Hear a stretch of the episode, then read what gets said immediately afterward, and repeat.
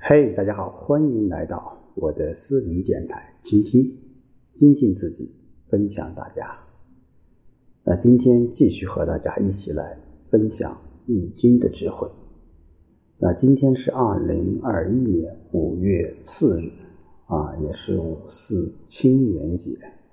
呃，在这里要祝所有的青年朋友们节日快乐。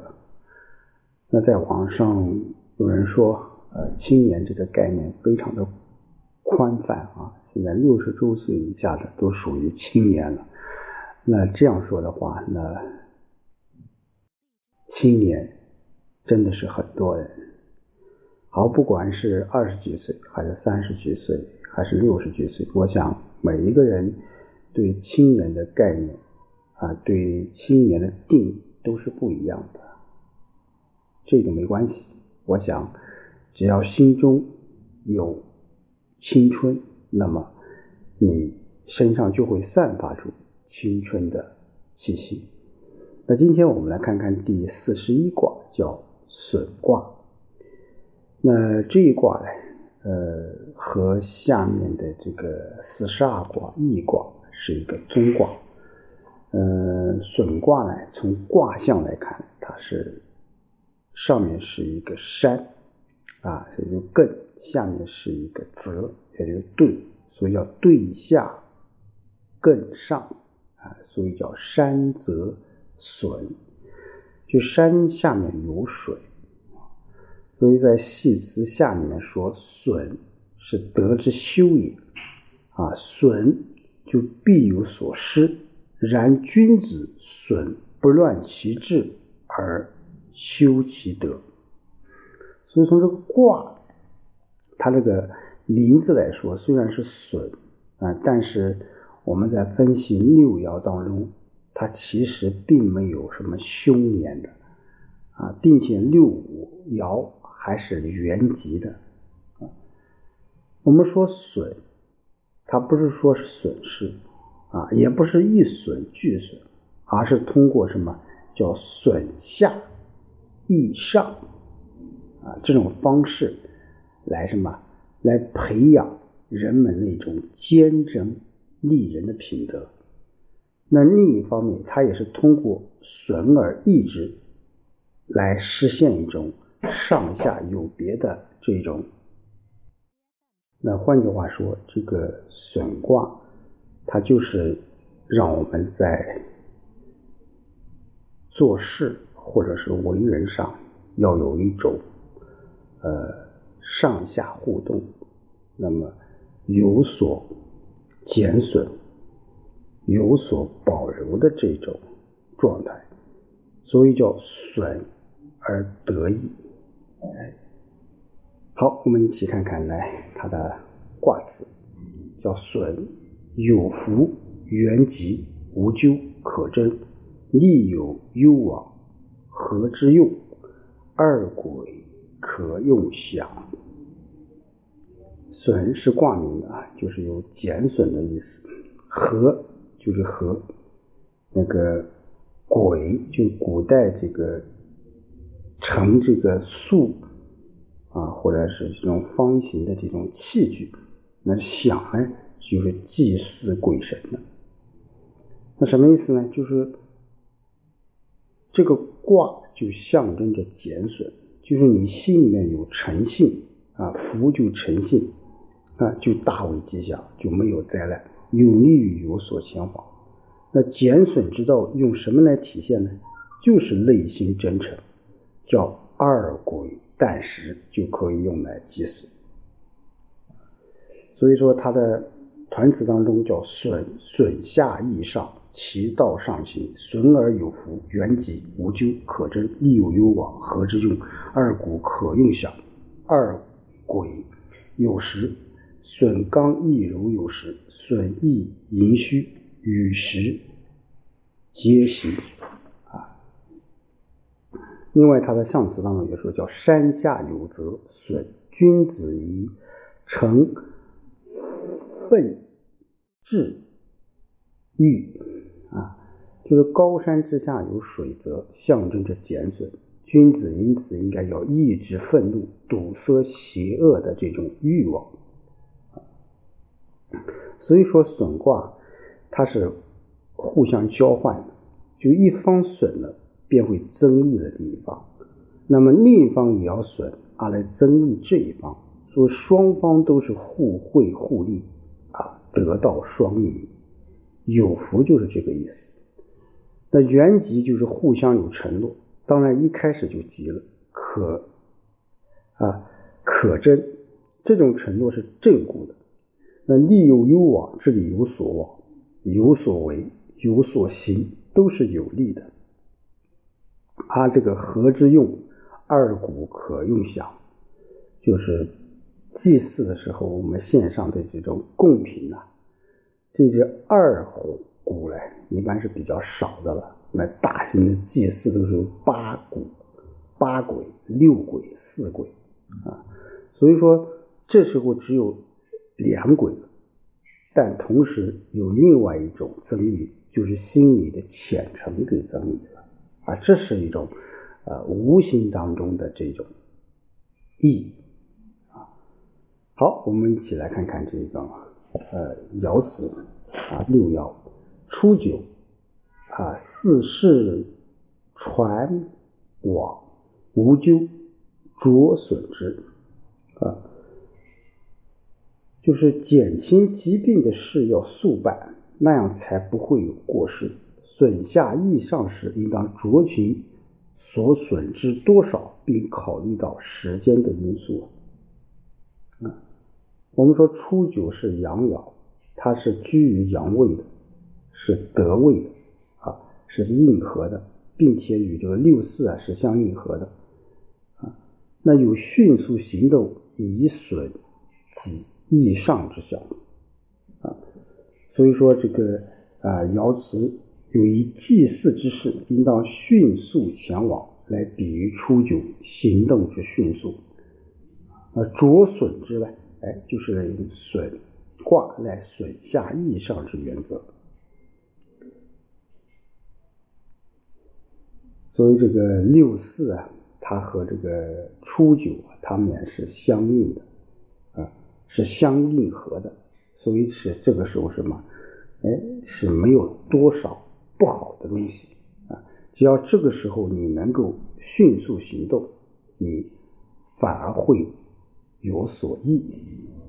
好，九二利贞，贞凶福损益之，就利于做事啊。出征则会有凶险，不用减损自己，就能达到益上之目的。我们说九二是阳爻，居阴位，那有阳刚者，谦柔自守之象。而九二呢，这个阳爻呢，居下卦之中位，与这个上卦之中位的六五呢，它也是相应合的。所以六五是阴爻居阳位，也是有阴柔尊者，刚柔相济之象。那这样九二与六五均有自满自足之象。哎，什么叫自满自足呢？就九二，你用不着减损自己去增益六五，呃，六五也用不着九二来增益自己。所以这个时候，九二你只要安于所守，不随意妄动，就是最佳的状态。所以爻辞当中叫什么？真凶啊，啊，真凶啊，你就不用减损自己啊，就福损就抑制了。好，六三三人行则损一人，一人行则得其友。好，这爻啊，呃是比较有意思啊。六三我们说三人出行损失了一个人，啊，一人出行就得到了朋友。哎，为什么这么说呢？当然，我们说六三爻辞有很多种解释啊，呃，也可以从多个角度去理解。一个我们就是说从爻位来依据，我们说六三这个阴爻啊。它是居于阳位的，有阴柔者果与行动之象，而六三阴爻呢，与上九的阳爻它是相应合的，又有减损自己而补益阳刚者之象。由此来理解呢，爻辞当中的一人行则得其友，这个一人是指什么？是指六三啊，有呢啊指什么呢？哎，就是上九那么三人行则损一人中的三人，一人又指谁呢？呃，这里的王弼呢，呃，曾经说三人就指六三是居于其上的两个阴爻，一人是指上九，啊，因此叫三人行则损一人，啊，就是说若三个阴爻同时与上九相应合，则会给上九带来损害。那这种解释呢，呃，多少有些牵强，嗯，但是呢，呃，除此之外也没有很好的理解。所以说，《易经》当中有很多一些解释，往往有可能就是一种，呃，个人的臆想，也不一定就是准确的，或者说是，呃，符合当时的情境的，六四啊，损其计，使传其传有喜无咎，呃，减损其疾病，迅速接纳上行的阳刚之气，以使其病。愈是一件可喜的事，没有什么灾祸啊。我们说六四是阴爻居阴位，是当位的，有阴柔大太过之象，故爻辞中就说忌啊。但六四呢，阴爻是居位得正，又与初九阳爻是相应合的。刚才我们说了啊，所以说爻辞中的损其忌啊，初九爻辞当中叫什么？哎，叫。传往啊，传往，而六四的爻辞叫传有喜，哎，这充分说明两者这种什么迅速应和的这种关系。六五或一之石鹏之龟，福克为元吉啊。六五是阴爻居于上卦之中位。啊上石鹏之龟啊，在古代啊，这种鹏，就是背壁的两枚，即两背为鹏，也有说十背为鹏的。所以说，这个石鹏之龟啊，可以说当时来说，呃，是比较昂贵的了。那龟就是古代啊，它是占卜用的啊，呃，就是说在火上烤啊。有裂纹啊，古代有专门的这种占卜之人啊，是非常了不起的啊。嗯，所以说我们现在发现很多甲骨文啊，在上面标了很多一些文字啊，其实那是一种对当时祭祀用的有很多一些重要的事情的一种记载啊。所以说六五是有人献上价值十铜的大宝龟，不能拒绝它，大为吉祥。刚才我们说六五阴爻是居上卦之中位，啊，有损卦，我们说损下益上，啊，这个宗旨来看，六五作为损卦之至尊呢，应该是得到极多的尊意之人，故爻辞是用益至十鹏之龟作益，十鹏之龟是价值十鹏的大龟啊，啊，这个我们刚才讲了，这个非常昂贵的啊，非常昂贵的。那由此我们也可见，这个六五所受的这种意义是很大的，很大的啊。那为了遵循自损以益人之道，六五人不欲接受，所以爻辞当中说“富可为”，这是反映了六五欲加以拒绝的美德，故欲施大吉啊。就是你得到了很多了，你现在就不需要再去增加一些了，要给。要分给一些其他的人，这样你才遇事之大吉。所以上九说：“福损益之，无咎；贞吉，利有攸往，得成无加。”就什么不用自我减损，就能使他人受益，没有灾祸。做事会获得吉祥，有利于有所前往，因为得到了广大臣民的拥护，就不再是一己之家了。我们上九阳爻是居损卦之极的，损下益上之道，即转变为损上益下啊，这也预示着下一卦叫益卦。故爻辞中说是福损益之，即不要减损在下位者，而要补益他们了。刚才我们说这个六五已经得到了很多了，其实到上九也是一样。这个时候呢，就是什么啊？不自我减损。啊，就是增益他人。因为很多人啊都在给你啊，你这个时候你不要，你不要，其实就是给予他们啊，就是给予他们。所以这个时候啊，啊叫得成无价。呃，上句我们说能以己之所得补益天下之人，啊，就是使那些什么。众多无家可归的臣民的拥护，得到他们拥护是什么？就是因为你具有这种气质，啊，具有这种抚损意志的这种想法，这才是我们说上九爻所给我们重大的一个启示。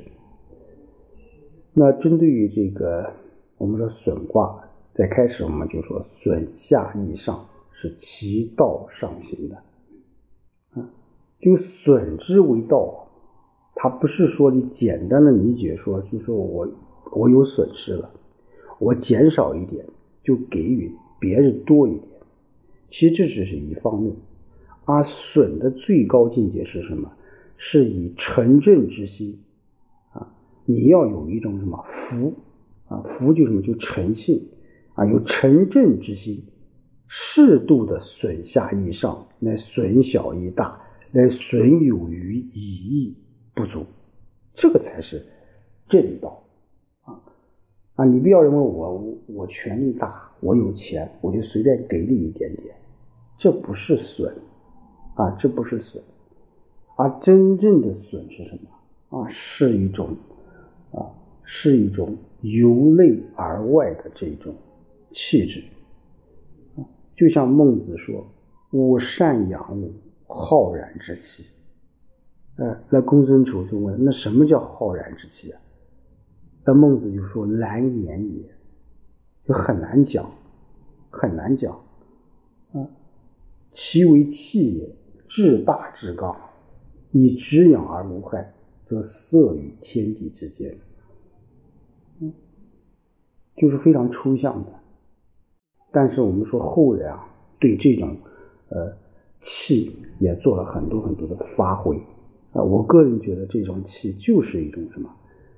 就是一种诚心啊，就是一种呃谦虚啊，就是一种呃勤勉啊。这个是我们作为现代人啊所应该具备的一个品质。